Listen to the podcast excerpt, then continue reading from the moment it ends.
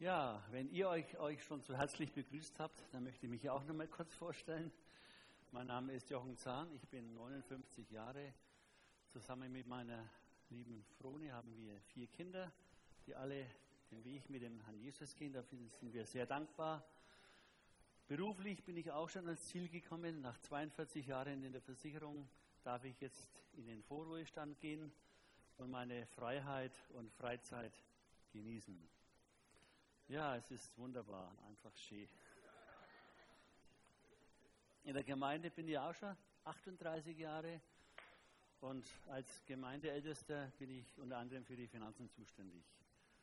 Aber jetzt steigen wir in das Thema ein. Es geht um die Psalmen. Wir hatten ja in den letzten Monaten ja diese Psalmreihe und ich habe die Freude, jetzt dieses Grundthema abzuschließen. Also nächste Woche geht es wieder mit einem ganz neuen Themenblock weiter. Wir wollen einsteigen, Psalm 37. Ich möchte lesen die Verse 1 bis 9. Entrüste dich nicht über die Bösen, sei nicht neidisch auf die Übeltäter, denn wie das Gras werden sie bald verdorren und wie das grüne Kraut werden sie verwelken. Hoffe auf den Herrn und tue Gutes. Bleibe im Lande und nähre dich redlich. Habe deine Lust am Herrn, der wird dir geben, was dein Herz wünscht. Befiehl dem Herrn deine Wege und hoffe auf ihn, er wird es wohl machen und wird deine Gerechtigkeit heraufführen wie das Licht und dein Recht wie den Mittag. Sei stille dem Herrn und warte auf ihn. Entrüste dich nicht über den, dem es gut geht der seinen Mutwillen treibt. Steh ab vom Zorn und lass den Grimm. Entrüste dich nicht, damit du nicht Unrecht tust. Denn die Bösen werden ausgerottet. Die aber des Herrn harren, werden das Land ererben. Welch eine starke Verheißung. Wir werden das Land ererben. Wunderbar. Dieser Psalm ist überschrieben in meine Bibel mit das scheinbare Glück der Gottlosen. Und es ist ja so eine alte Menschheitsfrage für viele. Warum geht es den gottlosen Menschen oft besser als den Gläubigen, die manchmal schwere Wege gehen müssen? Und wenn sie dann vergleichen, Mensch, ich bin treu und folge Gott nach, warum geht es mir so schlecht. Und dann kommt irgendwie ein Neid auf und man ärgert sich man wird vielleicht auch zornig. Aber ich sage dir eins, nimm den Weg, den Gott mit dir geht, so an, wie er ist. Und lass es nicht zu, dass du dich über die Gottlosen ärgerst oder neidisch bist. Und erst recht nicht, wenn du deinen Ärger oder Zorn mit ins Bett nimmst. Dann gibt es Menschen, da denkt man, Mensch, das ist mir unter dem Tag passiert. Und dieses habe ich gesagt und die haben mir so eine Antwort gegeben oder hier hin und her. Und man geht die Situation nochmal durch und wird aufgewühlt und ärgert sich und der Schlaf wird einem geraubt. Und was bewirkt es? Es ändert überhaupt nichts am Problem. Im Gegenteil, deine Verletzungen, dein Ärger wird nur noch größer. Und du schadest dir mit so einer Haltung am meisten selbst.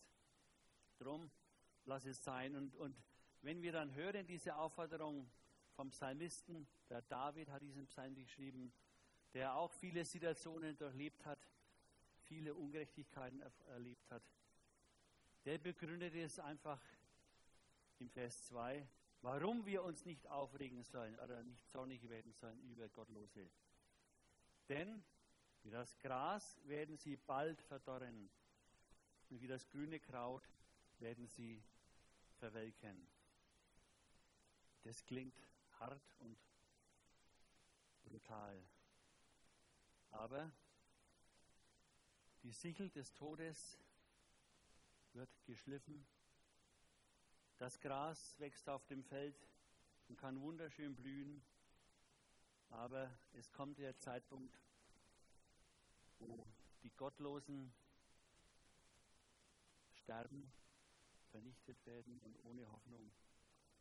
Und dieses Bild in der Natur, wenn wunderschöne Felder blühen, man erfreut sich an dieser Pracht, aber auch das schönste Ackerfeld oder die schönste Blütenpracht wird einmal verwelken, so wie auch die Schönheit der Gottlosen, ihr Ruhm, ihr Glanz, ihre Ehre einmal verwelken wird. Der Tod nimmt den gottlosen Menschen dahin wie die Sichel das Gras. Und so vergeht die ganze Pracht des Bösen in der Stunde des Todes. Der Zorn Gottes lässt die gottlosen Menschen verwelken wie das Heu. Und wenn man sich so vorstellt, welche Berühmtheiten es gibt, einflussreiche Persönlichkeiten, Fußballstars und, und, und. Sie werden angehimmelt und zugejubelt, aber alles vergänglich. Spätestens dann, wenn sie von dieser Erde gehen, sind ihre Namen ausgelöscht und keiner denkt an mehr an sie. Und welchen Unterschied können wir uns doch da irgendwie damit trösten als Gläubige? Denn als Gläubige tragen wir einen lebendigen, unverweslichen Samen in uns. Wir bleiben für immer. Und warum sollen wir dann die Menschen beneiden, denen es scheinbar als Gottlose besser geht als uns als Gläubigen? Wir haben ewiges Leben. Wir haben erkannt, dass dieses Leben nur eine Durchgangsstation ist. Hier auf dieser Erde werden die Weichen gestellt, wo du deine Ewigkeit verbringst. Entweder in der ewigen Gottesferne oder in der ewigen Herrlichkeit. Und im Vers 8 wird es nochmal betont, steh ab vom Zorn und lass den Grimm. Das mit dem Zorn, das ist ja so eine Sache. Ich denke, es gibt kaum einen Menschen, der noch nie mal aus seiner Haut gefahren ist. Und auch selbst reife Christen sind nicht dagegen gefeit. Irgendwann muss man sich auch mal seinen ärgert man sich und dann macht man seinen Ärger Luft. Und oft ist es so, dass man vielleicht sich ärgert, weil man nicht beachtet worden ist oder beleidigt wurde letztlich der Stolz verletzt und man sein eigenes Ego irgendwie angegriffen gefühlt hat. Und dann ist die Frage, wie gehen wir mit diesem Ärger, mit diesem Zorn um? Manche versuchen ihren Ärger zu unterdrücken oder wollen sich es nicht eingestehen. Sie sind selbst vielleicht erschrocken dass sie jetzt so drauf sind und, und wollen es nicht wahrhaben. Und sie verleugnen ihre Emotionen. Aber wenn man so einen aufgestauten Ärger hat und die Gefühle unterdrückt, dann sucht sich das oft auch ein Ventil und äußert sich dann auch in körperlichen Beschwerden. Und das kann einem im wahrsten Sinne des Wortes auf den Magen schlagen. Andere wiederum lassen ihren Wut an jeden Menschen aus, der ihnen gerade in die Quere kommt. Dann ist derjenige halt zur falschen Zeit am falschen Platz und muss deine Wut, deinen Ärger ertragen. Kommt auch in den besten Familien vor. Andere, anderen gelingt es, ihre, ihre, ihren Zorn etwas zu unterdrücken, aber dann später auf andere zu projizieren, um sie dann vielleicht noch einzuschüchtern. Auch der Herr Jesus wurde ja zornig. Wir kennen die Begebenheit im Tempel, wo die Geldwechsler da ihre Geschäfte machen und der Herr Jesus gerät so in Rage, dass er quasi ausrastet und die Tempel, die, die Geldwechsler rausschmeißt aus dem Tempel. Aber das ist nicht dieser diese Art von Zorn, die ich gerade besprochen habe, sondern Jesus ist zutiefst schockiert über die Ungerechtigkeit. Und er möchte, dass Gerechtigkeit herrscht. Und es geht Jesus nicht um Vergeltung, sondern es geht um Gerechtigkeit ihm. Und in Jesus brennt das Feuer der Liebe und der Versöhnung. Wir, wenn zornig sind, wir wollen dann oft noch den anderen eins auswischen und ihm heimzahlen. Aber wenn das Feuer in dir lodert, wenn du nur auf Vergeltung aus bist, dann schadest du damit dich auch selbst und den anderen. Und das ändert überhaupt nichts an dem Problem. Drum versuche dich zu beherrschen und lass es nicht zu, dass dein Zorn dich dominiert. Und denke daran, dass wir als Gläubige in uns wohnt der Heilige Geist und wir sollen den Heiligen Geist Raum geben. Und je mehr, dass du den Heiligen Geist Raum gibst, desto mehr Früchte kann Gott in deinem Leben wirken. Und eine Frucht des Geistes ist Langmut. Und darum, wenn ein Problem auf dich zukommt, dann reagiere nicht mit Zorn, sondern sei gelassen, geduldig, langmütig.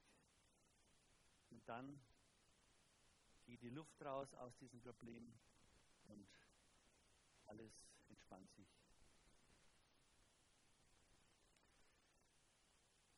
Die zweite Lebensregel, die wir aus Psalm 37 rauspicken können, ist, hoffe oder vertraue auf den Herrn. Und ich denke, das ist genau der richtige Ansatz. Wenn wir auf den Herrn hoffen und vertrauen, also glauben, dann heilt uns das vom Zorn. Und der Glaube hat schärfere Augen als die natürlichen Augen. Und der Glaube sieht Dinge, wie sie wirklich sind. Aber wir sollen nicht nur glauben, sondern wir sollen auch Gutes tun. Und das ist ja dieses Wunderbare, was wir gerade gehört haben mit, dieser, mit diesem Sommerfest. Wir wollen nicht nur von Nächstenliebe reden, sondern wir wollen auch Nächstenliebe praktizieren. Gutes tun. Und wenn du Probleme hast, dann wende den Blick von deinen Problemen weg und investiere dich in deinen Nächsten, dem es vielleicht noch schlechter geht wie dir. Tue, tue Gutes, sei gehorsam und du wirst erkennen, dass es ein wunderbares Hilfsmittel ist, deinen eigenen Groll loszuwerden. Und wir sollen auch nicht von den Problemen weglaufen, sondern, wie es hier der Psalmist sagt, wir sollen im Lande bleiben. Wenn du einer Situation nicht gewachsen bist, dann ist damit nicht geholfen, dass du wegrennst, sondern du musst diese Situation auch aushalten können, musst sie angehen können. Und irre nicht einfach in der Wüste herum, so wie das Volk Israel 40 Jahre lang gemurrt und gehadert hat. Wir als Gläubige haben die Verheißung, ins verheißene Land einzuziehen. Dieses verheißene Land gibt uns Ruhe, Zufriedenheit und Sicherheit. Und dann haben wir auch noch die Verheißung, dass wir uns redlich ernähren sollen. Viele äußerlichen Dinge hängen ja, hängen ja auch von den inneren Dingen ab. Wenn bei dir der Himmel im Herzen erkennbar wird, dann ist auch bei dir zu Hause der Himmel. Und die Verheißungen Gottes, die wir als Gläubige haben, das dürfen wir wie ein ständiges Festmahl quasi in uns aufnehmen. Wir dürfen Gott daran erinnern, es steht geschrieben, diese und diese Verheißungen und diese Verheißungen dürfen wir persönlich für uns in Anspruch nehmen und uns darauf berufen. Und er, der gute Hirte, versorgt uns in allen Dingen. Die dritte Lebensregel finden wir in Vers 4. Hier heißt es, habe deine Lust am Herrn, der wird dir geben, was dein Herz wünscht. Das ist ein Angebot. He? Wir sollen uns über den Herrn freuen. Und dann läuft alles wie geschmiert. Ja, aber so ist es oft auch nicht in der Praxis. Es gibt viele Freuden, über die wir uns freuen können. Zum Beispiel, wie erwähnt, wir dürfen Gutes tun. Und wenn wir was Gutes tun, an anderen helfen, dann freuen wir uns automatisch und werden von unseren eigenen Problemen dann abgelenkt. Wir haben auch Freude, wenn wir etwas Wunderschönes erblicken in der Natur, wenn wir etwas erleben, zum Beispiel einen Clubsieg. Aber da war die Freude etwas bescheiden in der letzten Saison. Aber die Deutschen machen es ja dieses Mal besser. Und ganz Deutschland wird sich freuen und begeistert sein, wenn wir im Finale stehen und vielleicht sogar gewinnen. Aber diese Freude mag ja toll sein für Fußballfans, aber letztlich verblasst auch dieser Ruhm und der Alltag kommt. Und darum haben wir diese wunderbare, das Vorrecht als Gläubige, nicht uns an diesen weltlichen, kurzfristigen Freuden zu erfreuen, sondern wir haben die Freude, Gott, unseren Schöpfer, unseren Heiland und Erlöser anzubeten, uns ihm zu öffnen und die Einwirkungen Gottes, wie er in unser Leben eingreift, zu spüren. Und das, denke ich, die Gemeinschaft mit Gott, die Freude, Gott anzubieten, das ist, denke ich, die höchste Lebensfreude, die wir überhaupt haben können. Habe deine Lust am Herrn, heißt es. Mach also den Herrn zur Freude deines Herzens. Schlechte Menschen suchen Befriedigung in weltlichen Freuden die kurzfristig sind und am nächsten Tag ist wieder der Kater da und die gleichen Probleme. Drum beneide sie nicht, wenn sie sich ihren Götzen ereifern und nachfolgen. Schau du auf den Herrn, der eine bessere Freude hat, eine bleibende Freude und habe deine Lust an ihm. Und wenn du diese Einstellung hast, dann besteht überhaupt kein Grund mehr, die anderen Menschen, die von Gott nichts wissen wollen, zu beneiden, bloß weil sie vielleicht ein dickes Auto haben oder ein schönes Haus oder was weiß ich.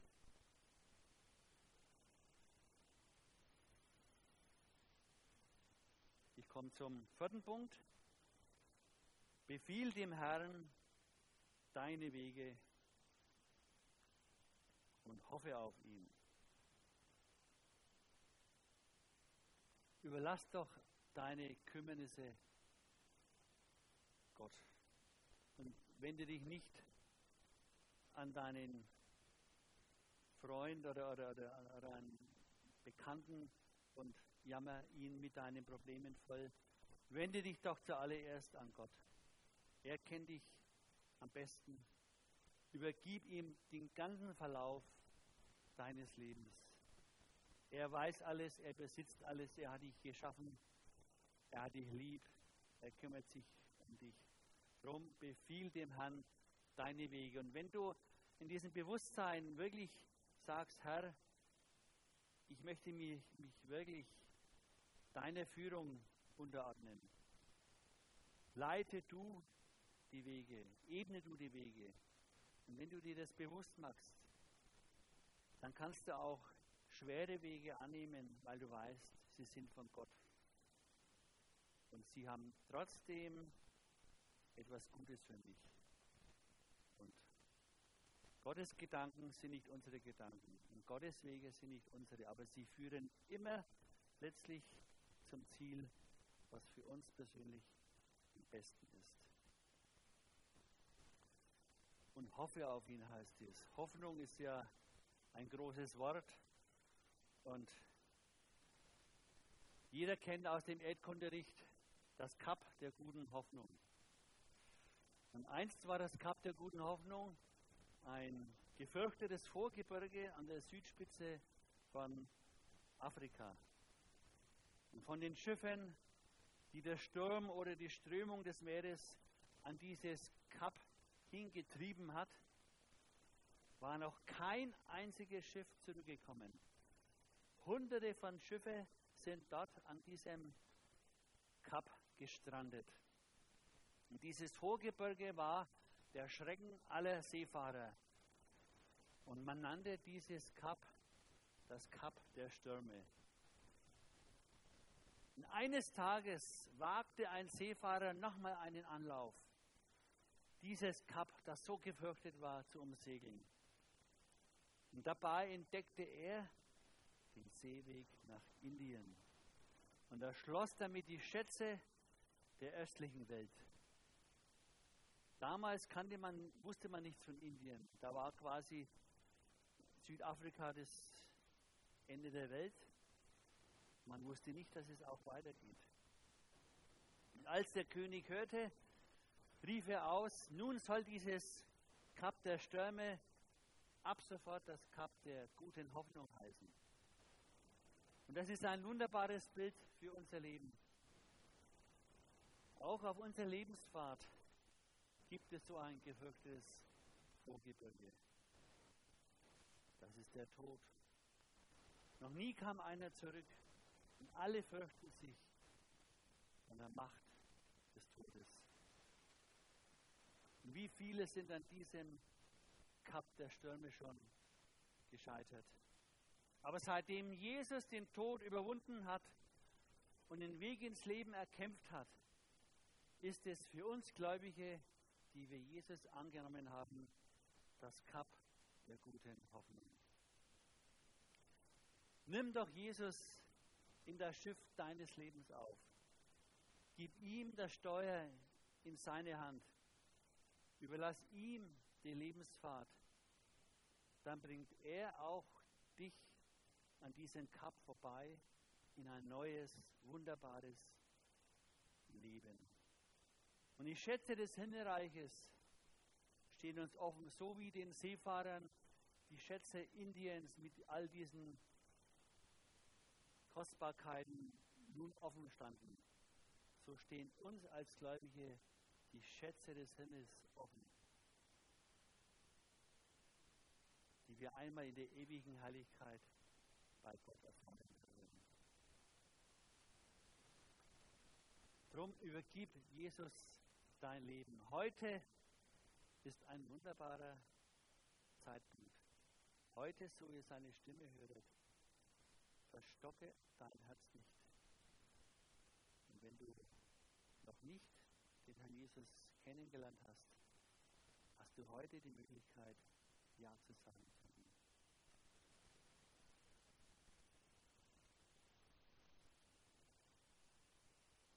Er wird es wohl machen, heißt in Vers 6. Und er wird deine Gerechtigkeit heraufführen wie das Licht und dein Recht wie den Mittag.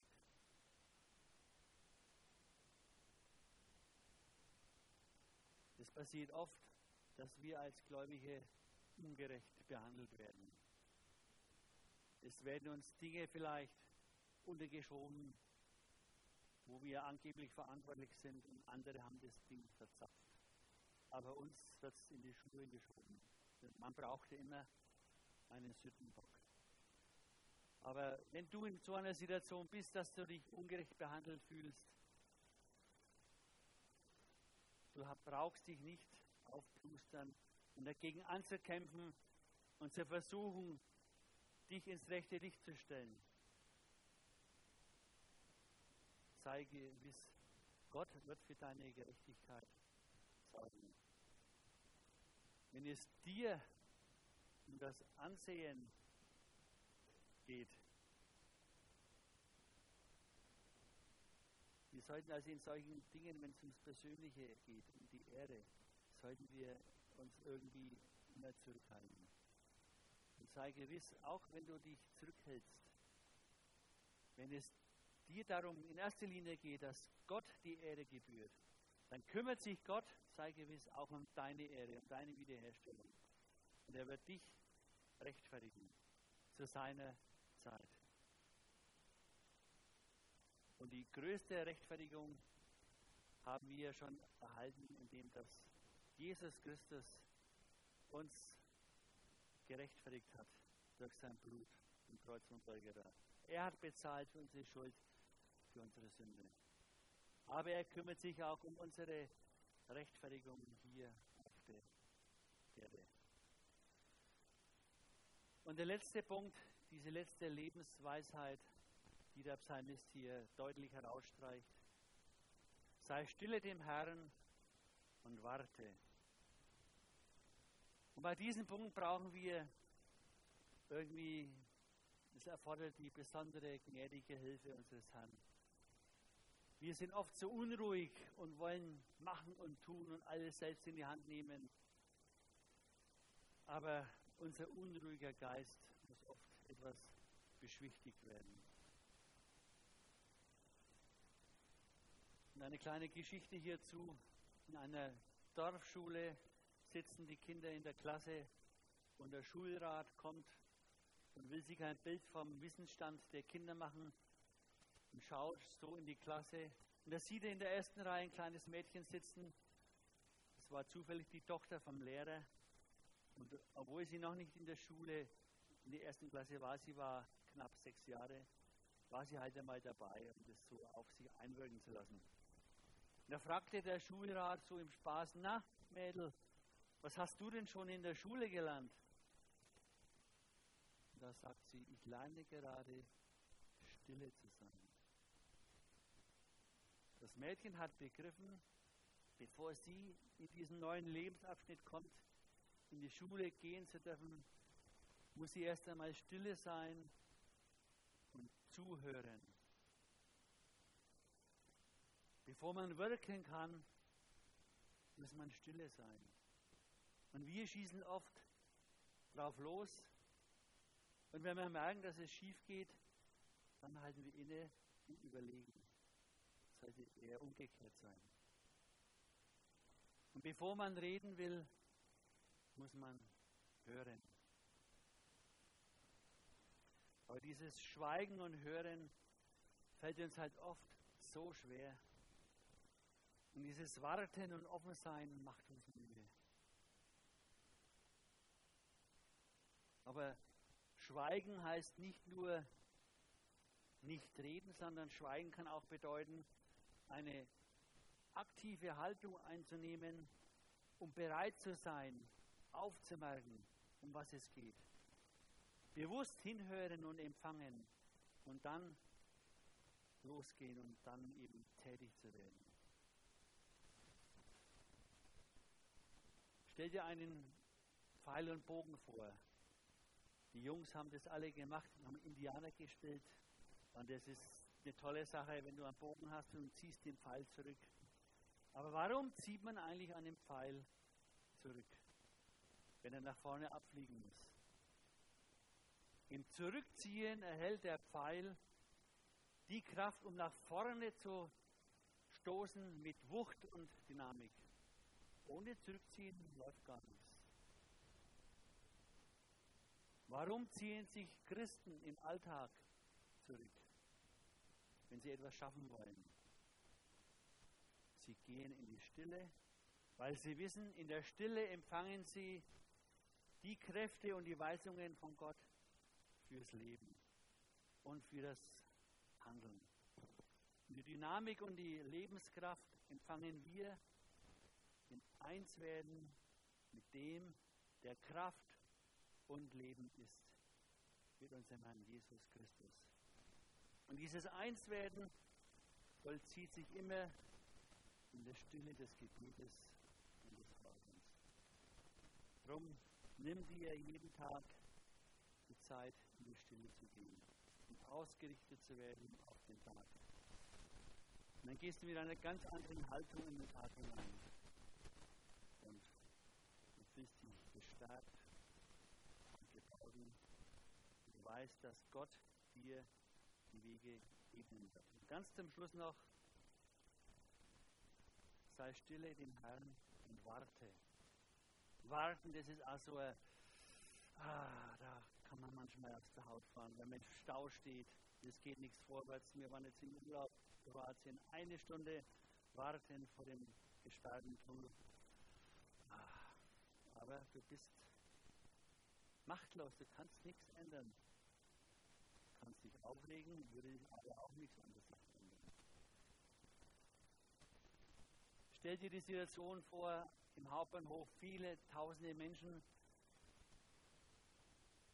wuseln herum und, und kaufen sich eine Fahrkarte, um dann in den Zug zu steigen. Da kommt eine Frau mit ihrem blinden Mann am Arm. Und die Frau sagt zu ihm, warte hier. Ich komme wieder. Ich besorge die Fahrkarte. Bleib du hier. Will ihm das Gewühl, diese Hektik des Lebens, die Hektik im Bahnhof, will sie ihr den blinden Mann ersparen. Was macht er? Er kann nur dastehen, hilflos und warten, bis seine Frau kommt. Und sie hat gesagt, ich komme wieder. Und das ist seine Hoffnung. Er ist ein Wartender und ist hilflos, aber dennoch ist er ruhig und gelassen. Denn er weiß, seine Frau hält ihr Versprechen und kommt wieder. Der Zug fährt ab und gemeinsam erreichen, erreicht dieses alte Ehepaar ihr Ziel. Und so ist es doch auch in unserem Leben. Jesus hat seine Gemeinde, zu der du und ich hinzugehören. Er ist das Haupt. Wir sind seine Glieder. Wir sind seine Braut. Wir sind seine Gemeinde. Er hat seine Gemeinde versprochen. Ich komme bald. Offenbarung 22, Vers 20. Jesus hat seine Gemeinde nicht verlassen, also hat er auch dich nicht verlassen. Er ist um alles besorgt. Drum sei gelassen und überlass Jesus die Führung in deinem Leben. Und vielleicht stehst du in einer schwierigen Situation, in einer Krankheit oder du bist einsam und hast Sorgen oder bist arbeitslos oder hast einen Trauerfall zu verkraften.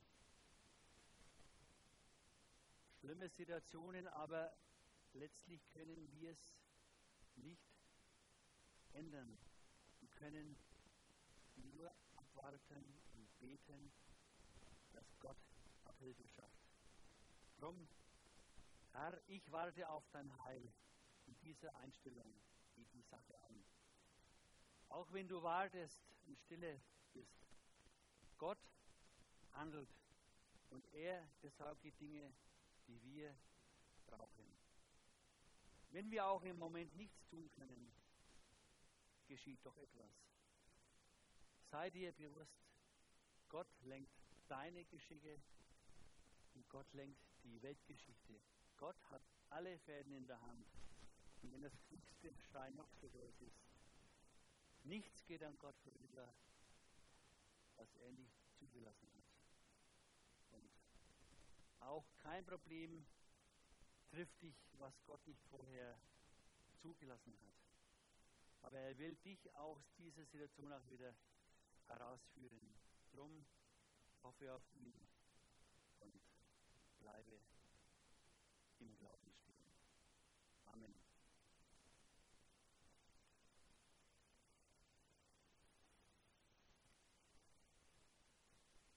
Ja, himmlischer Vater, danke dir, dass du uns jetzt durch dein Wort geführt hast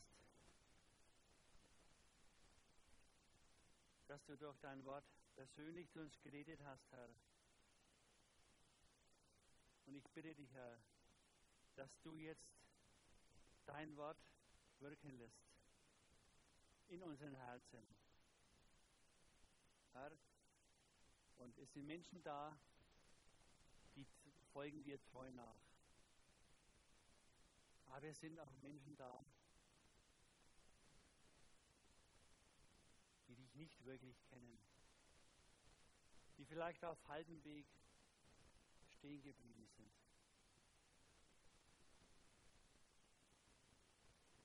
Und ich möchte dir sagen, sieh dieses Bild an der, von dem Kap der guten Hoffnung. Ist Jesus Christus deine lebendige Hoffnung? Und wenn du dein Leben noch nicht anvertraut hast, wenn der Jesus noch nicht dein Heiland und dein Retter ist, so hast du heute die Gelegenheit, klare Sache zu machen und ihm dein Herz zu schenken. Und während wir jetzt aufstehen und jetzt ins Gebet gehen, möchte ich euch, möchte ich diejenigen fragen, ist jemand da, der jetzt Ja sagt zu Jesus, der diese Gewissheit haben möchte, ja Herr, sei du mein Heiland, sei du mein Retter. Ich will nicht auf halbem Weg stehen bleiben. Ich will ganze Sache machen. Dann hebe jetzt deine Hand und möchte für dich von hier vorne beten. Du brauchst nicht nach vorne kommen, ich möchte für dich beten, wenn du jetzt dein Leben Jesus übergeben möchtest.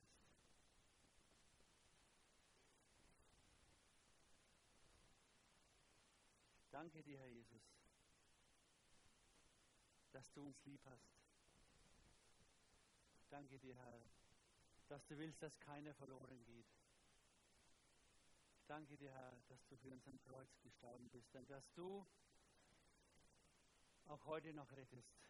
Und heute Morgen, Herr, so es seine Stimme höret, verstocket eure Herzen nicht. Danke, Herr, dass du lebst, dass du dein Blut für uns vergossen hast und wir deine Kinder sein dürfen. Halleluja. Amen.